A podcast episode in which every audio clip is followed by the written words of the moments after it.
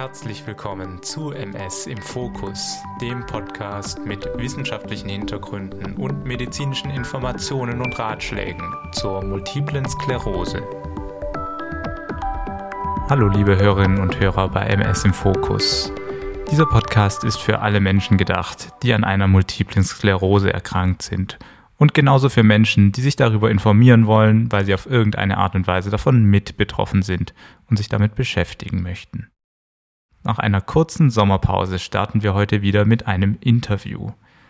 Dafür bin ich froh, eine Gesprächspartnerin und ein Thema herausgesucht zu haben, was vielleicht erstmal weniger biomedizinisch ist, wo es aber umso mehr um das Gesundwerden geht. Und das trifft einen Kernaspekt, warum ich überhaupt diesen Podcast mache. Wenn man mit einer Erkrankung lebt, dann gibt es mehrere Bausteine, die eine Kontrolle der Erkrankung und maximale Gesundheit ermöglichen können. Einer davon ist die medikamentöse Therapie und physikalische und operative Anwendungen, das ist logisch. Ein zweiter wichtiger Punkt aber ist das Verständnis, das Wissen über die eigene Erkrankung. Wie soll ich mit der Erkrankung leben, wenn ich nicht einmal weiß, was genau dabei im Körper passiert? Wie kann ich Symptome einordnen und wie kann ich sie bewerten? Und der dritte Punkt ist das Management. Wie gestaltet man seinen Alltag, die Kontrolltermine, die Therapietermine? Wie plant man seine Zukunft mit dem schweren Rucksack einer chronischen Erkrankung? Wie gehe ich mit den mentalen und psychischen Auswirkungen der Erkrankung um? Alle drei Punkte, Therapie, Information und Management, sind für mich wichtig. Aber meist helfen wir Ärzte nur beim ersten, eventuell noch beim zweiten Punkt. Für den dritten stehen vielen Patientinnen, insbesondere neu diagnostizierte, häufig allein da. Und um dieses Problem zu lösen, dafür ist Jasmin Mir, meine heutige Interviewpartnerin, mit ihrem tollen Team angetreten und hat am Start gegründet. Eine Community für MS-Patientinnen und Patienten. Was das genau ist, dazu wird sie uns gleich erzählen und das in ihre ganz persönliche Reise einordnen. Freut euch also auf ein spannendes Interview. Also, bevor wir starten, stelle ich ja immer ein bisschen den Interviewgast vor. Bei Jasmin möchte ich allerdings nicht viel vorwegnehmen, denn sie hat eine ganz besondere Geschichte, über die sie euch am besten selber erzählt. Wir haben uns über meine Kollegin Lisa Angerdes kennengelernt, die ja neulich uns das Mikrobiom erklärt hat. Eine Folge, die ich übrigens sehr empfehlen kann. Lisa und Jasmin sind sich auf einer Tagung der gemeinnützigen Hertie-Stiftung begegnet, weil sie beide für ihr jeweiliges Vorhaben durch die renommierte Stiftung gefördert werden. Und in unserem ersten Gespräch hat mich gleich fasziniert, wie viel Energie und Motivation Jasmin ausstrahlt und wie ansteckend das auch ist. Was Jasmin also vorhat und wofür sie bereits in den Startlöchern ist, das frage ich sie jetzt einfach mal. Hallo Jasmin, schön, dass du da bist. Hallo, vielen Dank für die Einladung. Sehr, sehr gerne. Du hast ja ganz unterschiedliche Dinge schon in deinem Leben gemacht. Im Zentrum stand aber immer das Sozialunternehmertum. Und wie ich vorhin gesagt habe, wollte ich dich am besten selber erzählen lassen, wie es dazu kam, dass du jetzt am Start gegründet hast. Magst du also deine Geschichte mit uns teilen? Ja, voll gerne. Ähm, genau, also wie du gesagt hast, der Grund, wieso ich am Start gegründet habe, ist eigentlich eine Kombination aus aus meiner persönlichen Geschichte und meiner beruflichen Geschichte. Also ich bin eigentlich vom beruflichen Hintergrund her im Sozialunternehmertum oder in, im Bereich gesellschaftliche Innovation unterwegs gewesen und auch immer noch. Mhm. Ähm, das bedeutet im Kern, ich habe so Methoden gelernt und auch angewendet, wie man gesellschaftliche Probleme lösen kann.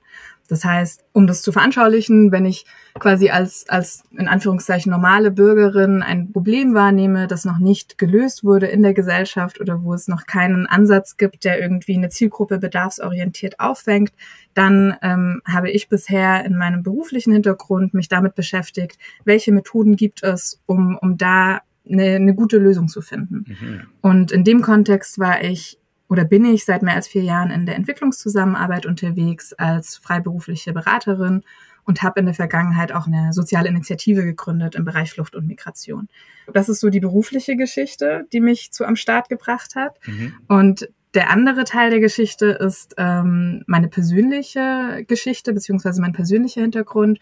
Und zwar wurde ich ähm, 2018 selber mit Multiple Sklerose diagnostiziert und hatte ab da quasi ein persönliches Problem erstmal. Also so diese, diese Fragen, Emotionen, was viele andere Menschen eben auch erleben, ähm, diese Herausforderung, wie gehe ich jetzt damit um, war einfach sehr präsent. Und äh, ich hatte natürlich erstmal viel Unterstützung aus meiner Familie und von meinen, von meinen Freundinnen.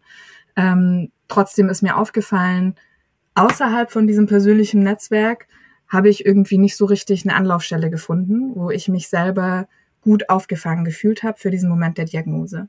Und das hat mich natürlich dann erstaunt, weil ich wusste, dass die MS auch nicht so selten ist in Deutschland, dass wir eine sehr große Prävalenz haben in Deutschland. Und in dem Moment oder zu diesem Zeitpunkt habe ich mich dann auch entschieden, mich quasi tiefer damit zu beschäftigen und zu schauen, ist es jetzt nur meine persönliche Erfahrung, dass ich das Gefühl habe, ich bin als junge erwachsene Person ähm, nicht so richtig, ich fühle mich nicht so richtig aufgehoben oder aufgefangen oder habe nicht das Gefühl, es gibt ein Angebot für mich, wo ich jetzt gerade niedrige Hemmschwellen habe, hinzugehen. Und ähm, habe mich einfach viel mit Menschen unterhalten, die MS haben. Ähm, ich habe mit, ich habe alle Selbsthilfegruppen angeschrieben, die es bei der, auch bei der DMSG gibt, ähm, habe Interviews geführt, Patienteninterviews, habe viel mit Expertinnen auch gesprochen, um eben gegenzuchecken, gibt es dieses Problem wirklich? Ist das nur meine persönliche Erfahrung?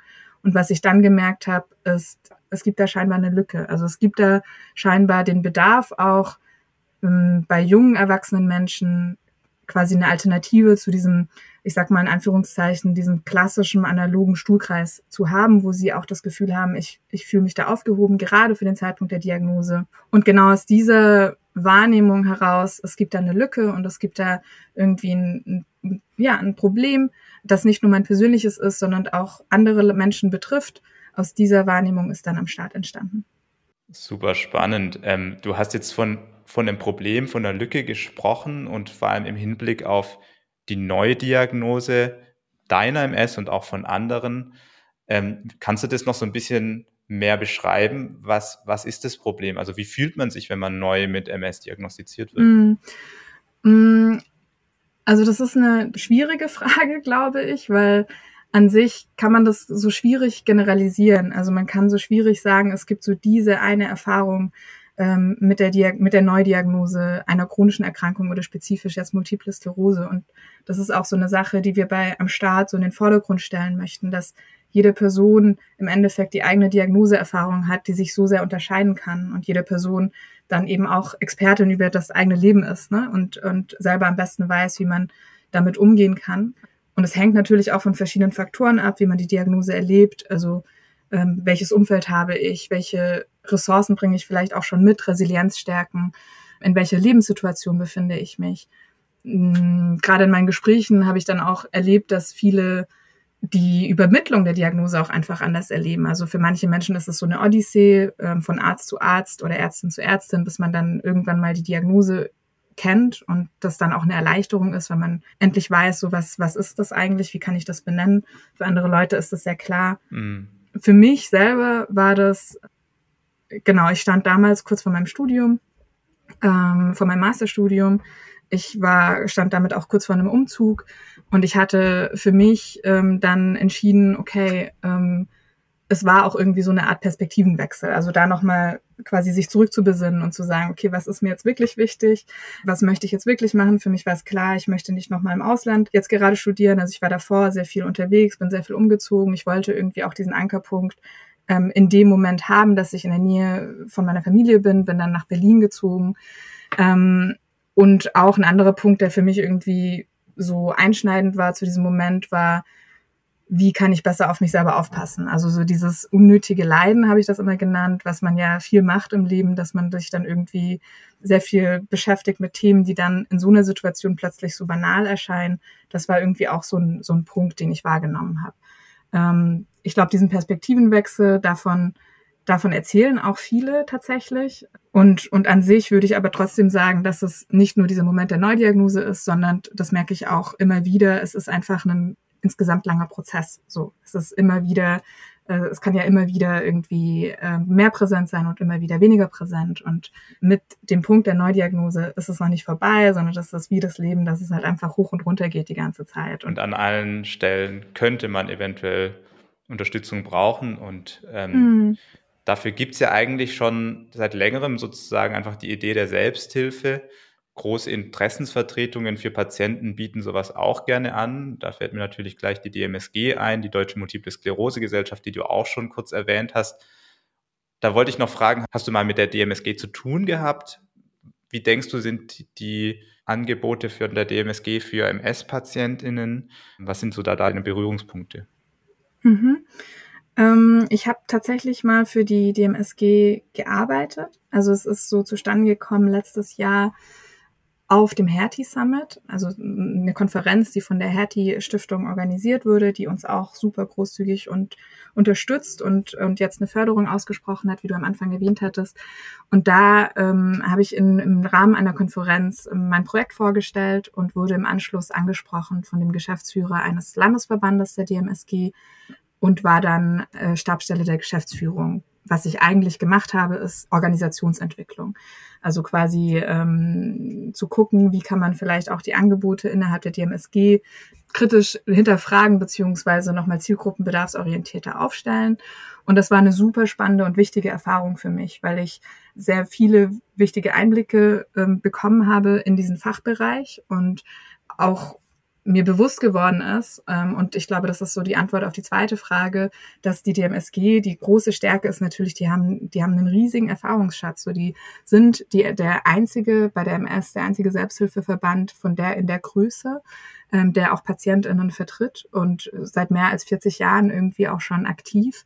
Für Patientinnen glaube ich, dass das große Angebot einfach das ist, die, die fachliche Beratung zu bekommen. Äh, ich hatte mich in, im Rahmen der Arbeit dort auch viel mit den ähm, Sozialarbeiterinnen ausgetauscht, die eben diese Beratung anbieten für Patientinnen und war da total begeistert, was, was für rechtliche, was für ähm, sozial-psychologische Beratung man da als Angebot erhalten kann. Und das würde ich auch immer wieder jedem empfehlen, weil als Patientin kann man das natürlich nicht leisten. Man ist keine ausgebildete Sozialarbeiterin. So, und das wollen wir zum Beispiel von einem Staat auch gar nicht sein. Genau. Sehr schön. Ähm ihr bei einem Start seid ja eben ein Startup, ein sozialunternehmerisches Startup und ihr habt damit die Möglichkeit, flexibel und eigeninitiativ neuartige Dinge zu wagen. Und das ist ja eben das Spannende dran. Und jetzt bin ich natürlich sehr gespannt drauf, um was geht's denn bei euch bei Am Start? Was habt ihr vor und wie werdet ihr das umsetzen? Ja, wir möchten gerne eine, eine Ergänzung beziehungsweise eine Alternative schaffen zur Selbsthilfe, wie man das gerade klassisch versteht. Wir möchten am besten auch wegkommen von diesem Wort Selbsthilfe und hingehen zu diesem Begriff des Empowerments und damit vor allem eben junge, erwachsene Menschen ansprechen, die ähm, mit Multiple Sklerose diagnostiziert werden. Und das sind vor allem junge, erwachsene Menschen. Es sind ähm, zwei Drittel, die zwischen 20 und 40 Jahren diagnostiziert werden. Mhm. Und genau, was wir anbieten, ist quasi digitale 1 zu 1 Gespräche zwischen jungen Erwachsenen, die neu mit MS diagnostiziert wurden, beziehungsweise auch deren Angehörigen, weil auch für die das eine neue Situation ist. Ähm, und zwar digitale 1 zu 1 Gespräche zwischen Neudiagnostizierten und GesprächspartnerInnen. Das sind Diagnose erfahrene äh, junge Erwachsene. Das heißt, junge Erwachsene, die bereits seit ähm, mindestens zwei Jahren mit dieser Diagnose MS leben. Das heißt, eine neu diagnostizierte Person beziehungsweise deren Angehörige kann über am Start einen ganz einfachen Videocall ausmachen und dann mit einer Gesprächspartnerin, einem Gesprächspartner in Kontakt kommen und in diesem Gespräch quasi alle Fragen, alle Emotionen, alle Ängste, Sorgen teilen und einfach einen Ort des gegenseitigen Verständnisses finden. Die Gesprächspartnerinnen werden von uns geschult. Ähm, das ist auch super wichtig für uns. Wir haben mit Psychologinnen zusammen eine psychologische Initiative Aufeinander achten heißt die, die seit längerer Zeit auch schon äh, Kurse anbietet. Erste Hilfe für die Seele heißen die. Die haben wir angepasst, auch mit einem ähm, ehrenamtlichen Psychologen dann nochmal zur Unterstützung gemeinsam. Das heißt, Gesprächspartnerinnen werden niedrigschwellig geschult. Die unterschreiben auch eine Verschwiegenheitserklärung am Ende. Ähm, wir sind jetzt auch im Austausch mit Ärztinnen, ob man auch ein medizinisches Fachseminar anschließen kann und sind dann eben in dieser ehrenamtlichen Position, wo sie ähm, quasi diese Räume, diese Gesprächsräume anbieten ohne viel Commitment, ohne dass man einen Verein beitreten muss, ohne dass man was bezahlen muss und sehr niedrigschwellig und einfach für diesen Moment der Diagnose. Cool. Und habt ihr das ähm, schon mal rückgespiegelt mit anderen MS-Erkrankten, ähm, was so da die Bedürfnisse sind, beziehungsweise habt ihr schon Erfahrungen im Austausch ähm, mit PatientInnen gehabt? Mhm. Ähm, wir sind quasi ein ganz neues Projekt. Wir sind ein äh, Pilotprojekt so. Ähm, und für uns ist es natürlich auch wichtig zu gucken, erstmal, ähm, wie kommt das an? So, wir, wir möchten auch nur etwas tun, wenn es auch wirklich wirkt. Deswegen machen wir gerade am Anfang ähm, tatsächlich ganz viel Evaluation. Wir fragen die Menschen so, wie habt ihr dieses Gespräch wahrgenommen? Gerade weil wir am Anfang sind, ähm, fokussieren wir uns ähm, darauf, eben die Gesprächspartnerin erstmal, die eine Seite der, der, der Zielgruppe, sage ich jetzt mal, zu finden und zu schulen. Und da ähm, war es super spannend, weil die Resonanz sehr, sehr hoch ist. Also wir haben mit sehr wenig ähm, Einsatz jetzt schon ähm, fast 100 junge Erwachsene, die Gesprächspartnerin werden wollen oder Interesse bekundet haben. Danach gehen die natürlich bei uns durch diesen Prozess, ne, dass wir die kennenlernen, dass wir die niedrigschwellig schulen, dass sie eben auch diese Verschwiegenheitserklärung unterschreiben, vielleicht auch medizinisches Seminar machen. Ähm, wir haben auch schon ein paar, sage ich jetzt mal, Erstdiagnosegespräche durchgeführt. Und da bei den Evaluationen ist es total schön zu sehen, dass ausnahmslos alle sagen, dass es ihnen nach diesen Gesprächen quasi besser geht. Also das ist zum Beispiel eine der Fragen, die wir, die wir abfragen. Ähm, was auch spannend ist, ist zu sehen, dass eben auch Gesprächspartnerinnen erzählen, dass es ihnen besser geht, so nach diesen Gesprächen. Also auch dieses Helfen hilft, so, ne, dass es quasi einem auch was zurückgibt. Ähm, was mir jetzt persönlich aufgefallen ist, gerade weil wir eben an diesem Anfangsprozess sind, die Gesprächspartnerin auszuwählen und mit denen erstmal in Kontakt zu kommen, bevor wir dann in großem sagen, wir bieten jetzt auch diese Gespräche an, ähm, ist in diesen Kennenlerngesprächen rauszufinden, dass ich, ich stelle dann immer gerne so die Frage, was hast du äh, vielleicht auch gelernt durch die Diagnose, was hast du verändert? Und da ist es total schön zu beobachten, dass sehr viele, wenn nicht sogar alle, ähm, diesen einen Satz sagen, dass sie eben erzählen, ich habe einfach durch die Diagnose gelernt, dass ich jetzt besser auf mich achte und dass ich irgendwie freundlicher zu mir selber bin. Hm. Und das finde ich irgendwie einen sehr schönen, sehr schönen Satz, den man auch äh, total gut weitergeben kann, gerade an Neudiagnostizierte. Absolut. Jetzt noch ein bisschen eine ganz andere Frage. Ich, ich bin ja Arzt vom Hintergrund und ähm, kenne sozusagen eigentlich vor allem immer die Sprechstundensituation mhm. mit MS-Erkrankten. Und dann so läuft sozusagen diese ganze ähm, Selbsthilfe bzw. Empowerment sehr jenseits von unseren Gesprächen ab, was ich einfach sehr schade finde. Das ist ja auch ein Grund, warum ich diesen Podcast hier mache. Hast du irgendeine Idee, wie in Zukunft zum Beispiel eine Community wie am Start mit Ärzten interagieren kann, dass da sozusagen diese Behandlung und ähm, das Empowerment mehr Hand in Hand laufen? Mm, also was, was so perspektivisch auf jeden Fall m, mm, am Start ist, ist zu sagen, äh, wieso könnte es so einen Ansatz von diesem eins zu eins digitale Gespräche nicht auch in stärkere ausgerollter Form, ich rede jetzt über Telehealth, so, ne, diesen Ansatz nicht auch zwischen Ärzten oder medizinischem Fachpersonal und Patientinnen geben. Und da zu sagen, okay, weil an sich ist es ja auch viel inklusiver, dass ich ähm, quasi nur meinen Laptop aufmachen muss und dann mit einem medizinischen Fachpersonal irgendwie sprechen kann als Patientin oder auch Fragen stellen kann, ohne dass ich jetzt irgendwie ähm, Kilometer weit zu einem Experten fahren muss, gerade wenn man eben nicht in der Großstadt wohnt. Hm. Das andere, was ich auch ähm, für am Start super spannend finde, ist das Thema Gesundheitskompetenz. Also die Fähigkeit, die eigene Gesundheit ähm, oder Informationen, die für die Gesundheit förderlich sind, zu finden, bewerten und dann auch anwenden zu können. Und die Gesundheitskompetenz ist leider nicht so hoch von, von allen BürgerInnen. So, da gibt es auch Zahlen dazu, aber auch eben von Menschen mit chronischer Erkrankung.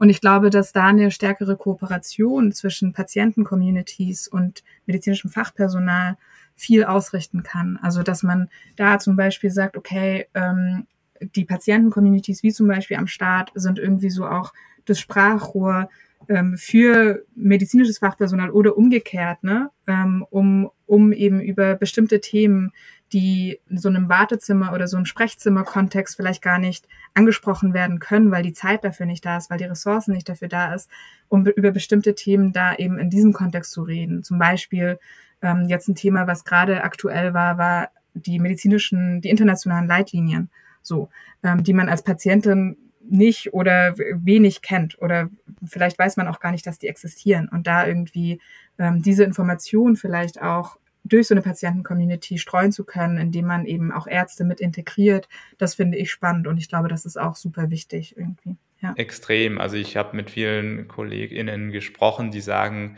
gerade so in dem ersten Treffen nach einer Neudiagnose ähm, ist es immer sehr schade, weil sie sich eigentlich weil sie gerne die Patienten sehr ausführlich informieren würden, aber es fehlt natürlich wieder die Zeit mhm. und gleichzeitig wollen sie es aber auch nicht dem Zufall überlassen, welche Informationen diese PatientInnen konsumieren im Internet zum Beispiel und deswegen ist ja. da so eine Kanalisierung der Informationen über eine Patienten-Community wäre eine ideale Situation. Also ich bin gespannt, was man da in Zukunft bauen kann und ähm, kontaktiere mich da gerne für. ja. Ähm, also wie, wie, wie ich es vermute, hast du es bestimmt geschafft, jetzt so den einen oder anderen hier zu begeistern von deiner Initiative. Und ähm, jetzt ist die Frage, wie kann man sich denn genau bei euch einbringen bzw. euch unterstützen auf eurer Reise?